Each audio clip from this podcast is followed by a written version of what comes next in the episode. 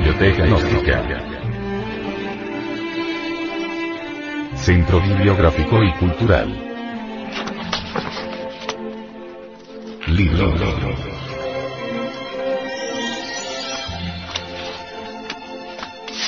El misterio del áureo florecer. Autor. Samael Aumeor.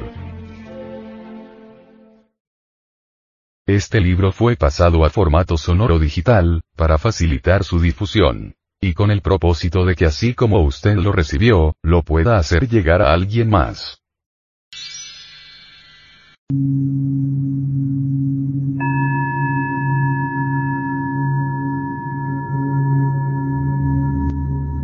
Capítulo 24 El fuego sagrado El descenso a la novena esfera, el sexo, fue desde los antiguos tiempos la prueba máxima para la suprema divinidad del hierofante. Hermes, Buda, Jesús, Dante, Zoroastro, Quetzalcoatl, etc., etc., etc., tuvieron que pasar por esa terrible prueba.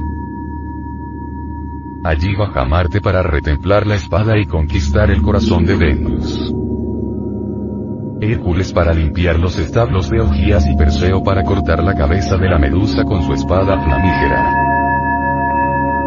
El círculo perfecto con el punto mágico en el centro, símbolo sideral y hermético del astro rey y del principio sustancial de la vida, de la luz y de la conciencia cósmica, es fuera de toda duda un emblema sexual maravilloso. Tal símbolo expresa claramente los principios masculino y femenino de la novena esfera. Es incuestionable que el principio activo de irradiación y penetración se complementa en el noveno círculo dantesco con el principio pasivo de recepción y absorción. La serpiente bíblica nos presenta la imagen del logos creador o fuerza sexual que empieza su manifestación desde el estado de potencial latente fuego serpentino, la serpiente ígnea de nuestros mágicos poderes, duerme enroscada tres veces y media dentro del chakra muladhara situado en el hueso coxígeno. Si reflexionamos muy seriamente en esa íntima relación existente entre la S y la Tau, Luz o T, llegamos a la conclusión lógica de que solo mediante el Sahaja magia sexual, se puede despertar la culebra creadora. La clave, el secreto, lo he publicado en casi todos mis libros anteriores y consiste en no derramar jamás en la vida el vaso de Hermes el Encénimis, durante el trance sexual.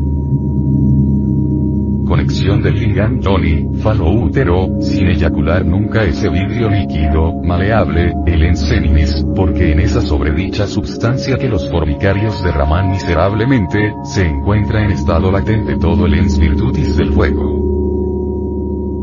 Homo obediente a la diosa, que semeja una serpiente dormida en el Swayambulingami maravillosamente ornada, disfruta de lo amado y de otros embelesos. Se halla prendida por el vino e irradia con millones de rayos.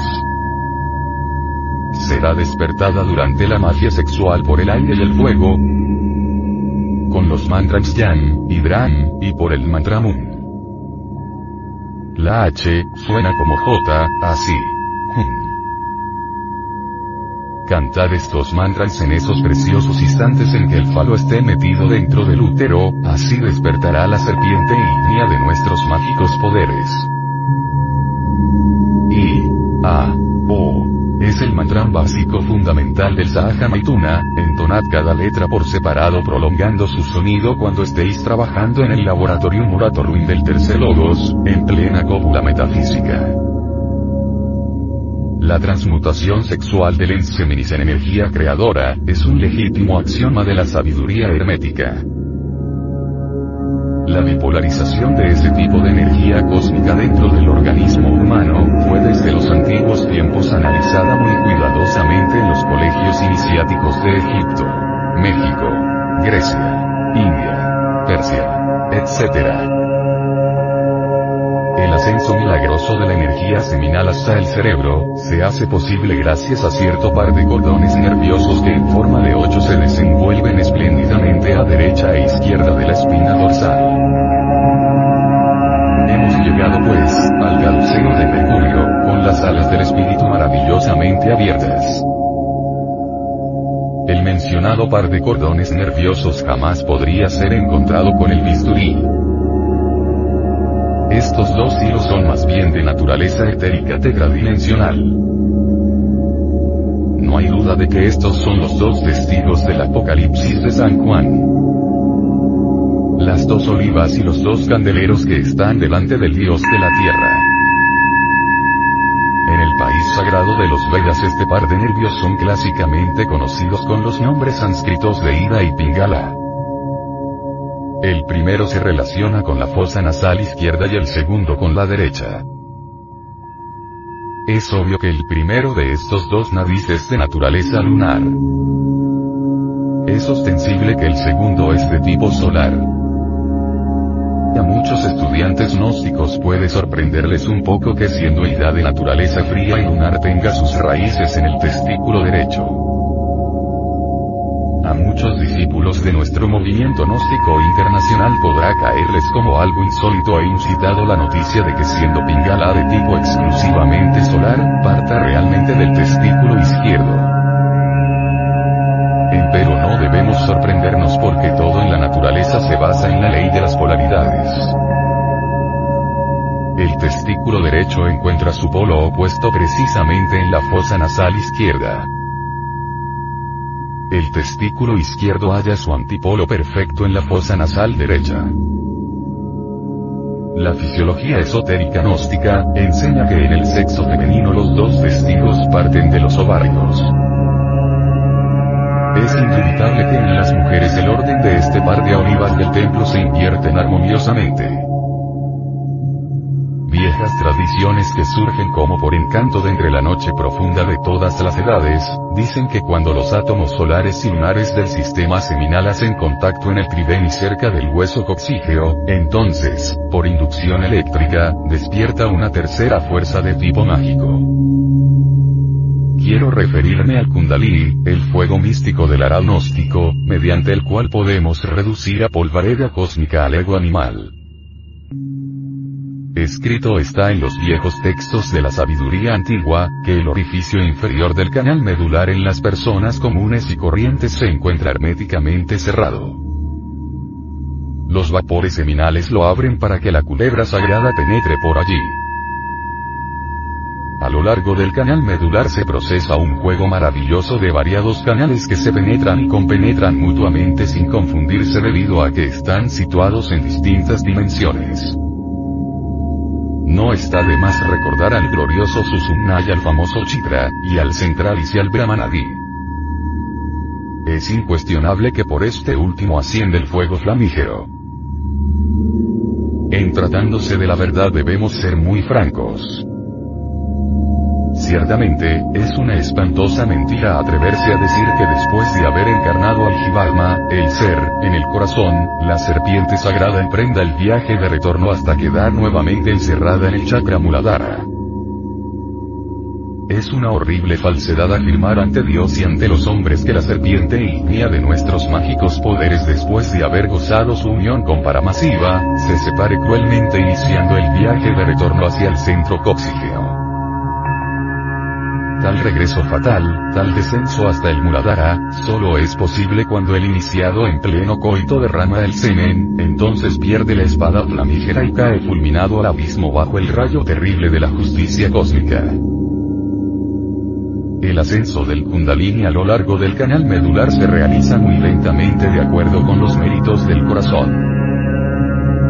Los fuegos del Cardias controlan el desarrollo milagroso de la serpiente sagrada. Devi Kundalini no es algo mecánico como muchos suponen. La serpiente ígnea solo despierta con el amor auténtico entre esposo y esposa. Nunca subiría por el canal medular de los adúlteros. En un pasado capítulo de este libro algo dijimos sobre los tres tipos de seductores. Don Juan Tenorio, Casanova y Diablo. Es obvio que el tercero de estos resulte ciertamente el más peligroso. No debemos pues extrañarnos de que esta clase de sujetos, tipo diablo, con el pretexto de practicar el Sahaja seduzcan a muchas ingenuas damiselas. Es bueno saber que cuando Adit, la serpiente alada de la luz, despierta para iniciar su marcha a lo largo del canal medular espinal, emite un sonido misterioso muy similar a de cualquier víbora que es asusada con un palo. El tipo diablo, este que seduce aquí, allá y acuya con el pretexto de trabajar en la novena esfera, este que abandona a su esposa porque dice que ya no le sirve para el trabajo en la fragua encendida de Vulcano, en vez de despertar el Kundalini, despertará el abominable órgano kundartiguador. Cierto iniciado cuyo nombre no menciono en este tratado, comete el error de atribuirle al Kundalini todas las siniestras cualidades del abominable órgano kundartiguador. Es ostensible que tal error está causando muy graves daños entre los círculos pseudo-esotéricos y pseudo-ocultistas. Es urgente, inaplazable, comprender, que en modo alguno es posible eliminar a todos esos yoes pendencieros y gritones que llevamos dentro, si no apelamos al auxilio de la kundalini. Aquel iniciado que cometiera el delito de pronunciarse en malhadada hora contra el Kundalini, es obvio que será debidamente castigado por los jueces de la ley de la catancia, quiero referirme a los jueces del karma superior, ante los cuales comparecen los maestros de la logia blanca. En nombre de eso que no tiene nombre, digo. El Kundalini es la duada mística, Dios, Madre, Isis, María o mejor dijéramos Ramio, Adonia, Insoberta, Rea, Cibeles, Tonantzin, etc. El desdoblamiento trascendental de toda monada divinal en el fondo profundo de nuestro ser. Analizando raíces aclaro. La palabra Kundalini deviene de dos términos, Kunda y Lini. Kunda, nos recuerda al abominable órgano kundartiguador. Lini, palabra atlante que significa fin. Kundalini, fin del abominable órgano kundartiguador. Es obvio que con el ascenso de la flama sagrada por el canal medular, llega a su fin el órgano de las abominaciones, concluye la fuerza foática ciega. Tal FOAD negativo es el agente siniestro en nuestro organismo mediante el cual lo ideoplástico se convierte en esa serie de yoes que personifican nuestros defectos psicológicos. Cuando el fuego se proyecta hacia abajo desde coxígeo, aparece la cola de Satán, el abominable órgano kundartiguador. El poder hipnótico del órgano de los aquelares tiene pues adormecidas y enlutecidas a las multitudes humanas quienes cometen el crimen de practicar tantrismo negro, magia sexual con eyaculación seminal, es ostensible que despiertan y desarrollan el órgano de todas las fatalidades. Quienes traicionan al gurú o maestro, aunque practiquen tantrismo blanco, sin eyaculación seminal, es obvio que pondrán en actividad al órgano de todas las maldades. Tal poder siniestro abre las siete puertas del bajo vientre, los siete chakras infernales, y nos convierte en demonios terriblemente perversos.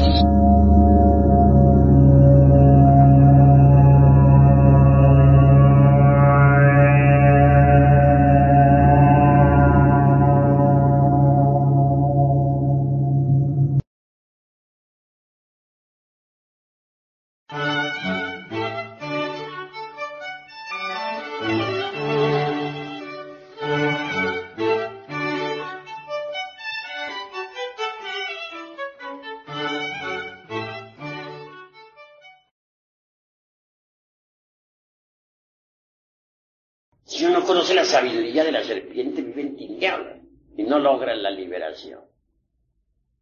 Ejemplo, sostienen falsamente las escuelas de tipo pseudoesotérico y pseudoocultista en todas sus jergas inútiles. Que cuando el, el kundalini puede despertar en cualquier momento, que a través de la meditación o con las prácticas del pranayama o por imposición de manos del gurú, etc. Pues cosa falsa, pero falsísima. El kundalini no despierta de esa manera. ¿Quiénes hablan así? los que no han estudiado los tantras tibetanos,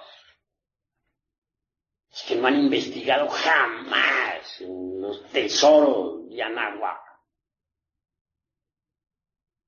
Es bueno saber que en los códices que nos han quedado, aquellos que lograron salvarse pues, de la, del vandalismo ese, de los gachupines,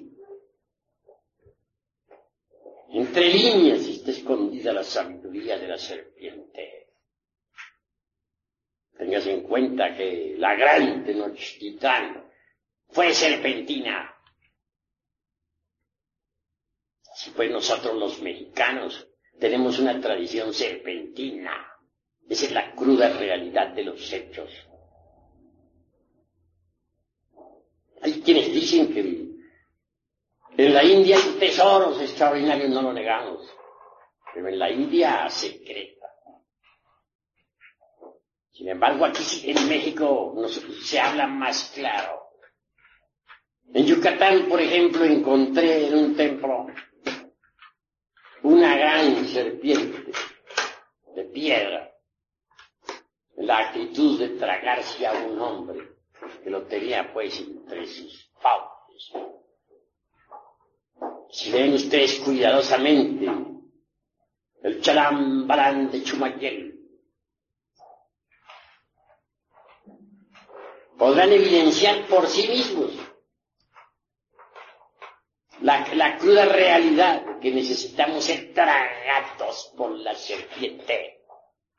Así pues, no bastaría despertar el kundalini. Hay necesidad de ser tragados por la serpiente si es que queremos gozar de los poderes de la serpiente. Y no es con simple imposición de manos o con pranayama como va a despertar la culebra. No, señores. Despierta con los principios tántricos del Tíbet. Con las enseñanzas secretas de Yamagua. Con el esoterismo crístico de la Sofía, con el gran secreto de los misterios de Leusis, con el artificio de los alquimistas medievales. La clave es muy sencilla, colección del Lingan Johnny, sin eyaculación jamás, de Lens durante toda la vida. Es obvio que si no se llega jamás al orgasmo, es fisiológico señalado por la medicina, al espacio, y así se dice en el varón. En otro sentido, si se evita derramar el vaso de Hermes Trismegisto, ese esperma sagrado, esas secreciones sexuales, se transmutan en energía. Y esa energía es el mercurio de los sabios los patios empedrados de los antiguos habitantes de la gran Tenochtitlan. Hombres y mujeres permanecían durante meses enteros amándose y trabajando en la forja de los cíclopes para despertar la serpiente ígnea de nuestros mágicos poderes.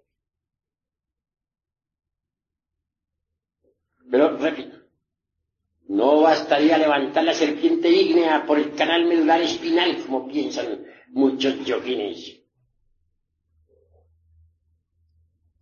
quien quiera gozar de los poderes de la culebra, de la serpiente, tendrá que ser tragado por la serpiente. Pero la serpiente no come inmundicia, no traga nada inmundo. Cuando la serpiente se traga a un hombre, porque este ya ha eliminado hasta la última partícula del ego.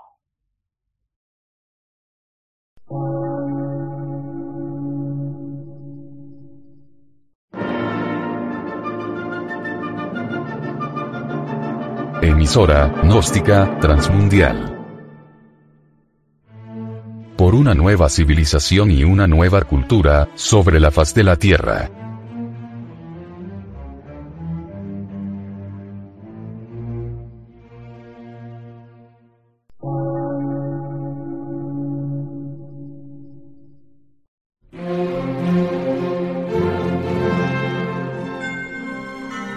Medio de radiodifusión, científico, artístico, místico y filosófico, de la Asociación Colombiana de Centros de Estudios Gnósticos, Antropológicos, Psicológicos y Culturales. A.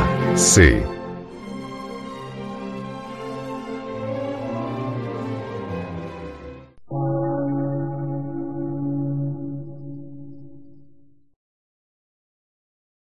Lectura en movimiento. Difusión sin fronteras.